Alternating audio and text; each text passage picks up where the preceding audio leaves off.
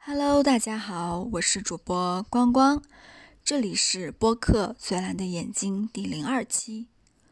农历新年已过，现在是正儿八经的二零二三年了。过年期间，我休了有两周的时间，开工之后又过了一周的样子。在这二十多天的时间里，我的生活没有发生特别重大的事，但就是在平淡的日常生活中。我接收到了一些小小的信息，产生了一些小小的想法，最后融合成了一个大的领悟。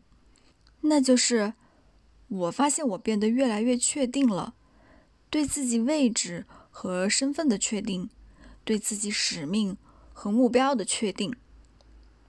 我现在生活在一个前所未有的舒心的状态中。嗯，这种状态让我好奇的想到。四十岁的时候，或者是十年后的我会是一个什么样子？会不会已经达到了自己的期望？所以，我突然想给十年后的自己写一封信。我在二十岁出头的时候，也写过一封给十年后自己的信，也就是写给三十岁的我自己。现在我已经三十岁了，那封信我也早已拆开看过。二十岁的我并没有说什么特别有内容的话，以至于这封信讲了什么，我现在已经一个字都记不住了。但在三十岁那年，我又紧接着写了一封信，既是回应二十岁的我自己，也是写给四十岁的我。我把这封信写在了豆瓣日记上，写完之后，我就差不多快忘了这件事情。过了两年，当我在想起我现在这个写信的想法时，我才突然想到我在豆瓣上还写过这样一封信呢。于是我又回去看了一下那篇的内容，下面可以给你们读一读其中的部分。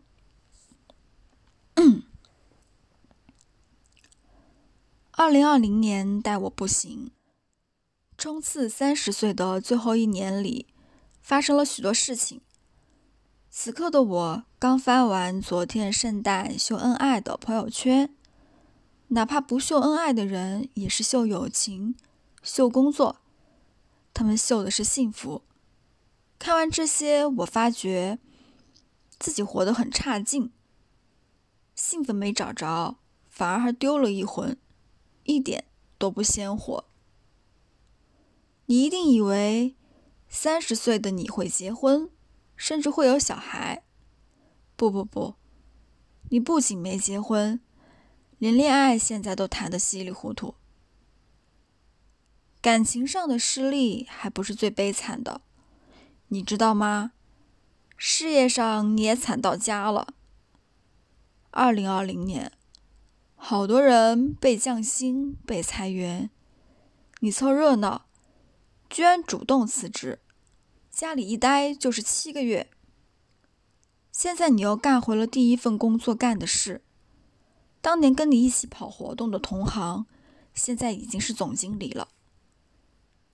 其他人的事业线是一条向上的直线或曲线，而你的事业线是一个在原地打转的圈。你知道为什么会这样吗？都是因为我太没用了。从上面这一段就可以听出来，三十岁的我特别的失落颓丧，整个人都是暗淡消极的。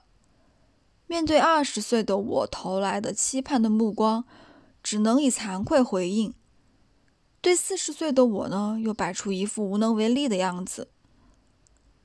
不过时间过去了两年，没想到两年后，我的状态已经完全不一样了。三十岁的时候，我和家里的关系还很紧张呢。妈妈在结婚这个问题上催我催得很紧，母女两个每次见面都有点像一根弦绷着一样，生怕一不小心就崩断了。或者像两根火柴，一不小心就点着了。但是这次过年回去呢，我们都非常平和。这也是我过的近些年里过得最舒心、最舒服的一个年了。我又重新感觉到了亲子关系中的一种温馨感。这些的改变的原因是有很多的，但最主要的一个是，我对家庭的思考有了更深刻的认识。每个家庭的组成都是有一定的原因的。两个人会走到一起，也一定有共通的地方。他们在一起，造出了属于自己的下一代。这个后代流着他们身上的血，遗传了父母精神上的一些东西。这样，一个家庭就有了跟别的家庭不同的气质。它是属于你出场配置中的一部分，是不可忽视的一部分。这种气质会影响到你自身的发展。那个时候呢，在事业上我也非常受挫，始终不知道自己真正该干什么。正式从事过的工作换过有四份，每一份工作其实都达到了我当时的期望，但就是会在做到一定的时间后。就想要辞职离开，怎么都干不下去，因为我觉得这不是我真正想干的。那我到底想干什么呢？我也列举过很多答案，也尝试过很多，但都失败了。最后也是经历了一些事情吧，才慢慢慢慢的，我找到了现在的答案。写那封信的时候，我对爱情、对婚姻还有着虚幻的期待呢。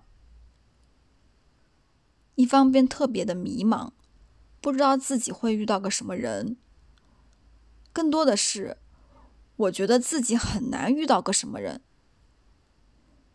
另一方面特别害怕，好像自己还完全没有做好。与一个异性保持长期亲密关系的准备，抗拒婚姻会带给我的麻烦，又怕自己承担不了一个伴侣的角色。我只知道我一定得喜欢对方，但什么样的人我会喜欢，这我也不清楚。所以我的想法就特别的不现实，想要遇到一个像电视剧男主角那样的人，好像那样。一切婚姻的问题就不在话下了。现在，当我读到那封信，仅仅是过去两年，我好像已经可以回答其中的一些问题了。若让三十二岁的我再写给十年后的自己，就会跟那封信已经有完全不一样的内容了。我一直在思考自己到底是谁。我从哪里来，要到哪里去？但是现在我好像明白了一些。如果说我现在还想写一封信给十年后的自己的话，那就是我想跟他展示现在这么有干劲的我，想要他知道我人生的转变就是从三十岁出头的样子开始。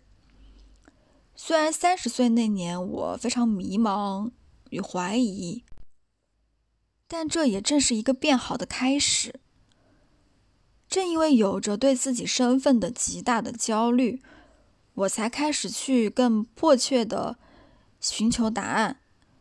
通过看书，通过思考，通过记录，通过心理咨询，甚至是通过玄学等等。我越来越接近那个答案了，所以我不能把三十岁的那个时候的我完全划开。将来也许我还会有变化，我会不会又开始怀疑自己，然后再进入下一个求解的阶段？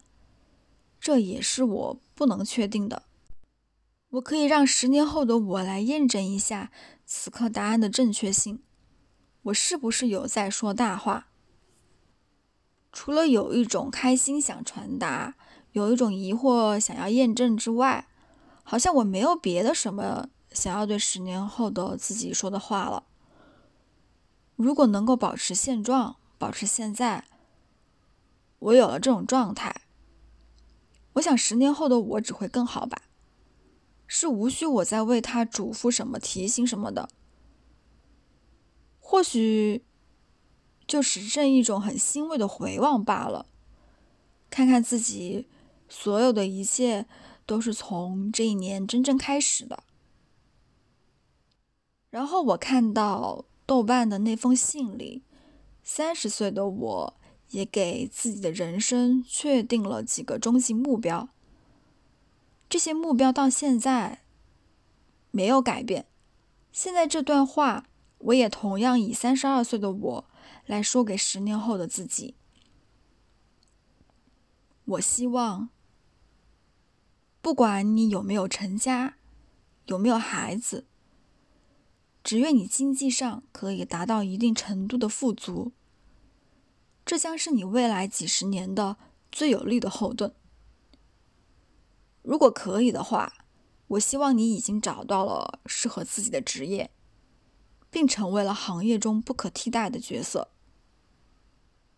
我希望你有了更多的资产，更多优秀的伙伴，更重要的，有一个健康的身体和鲜活的灵魂。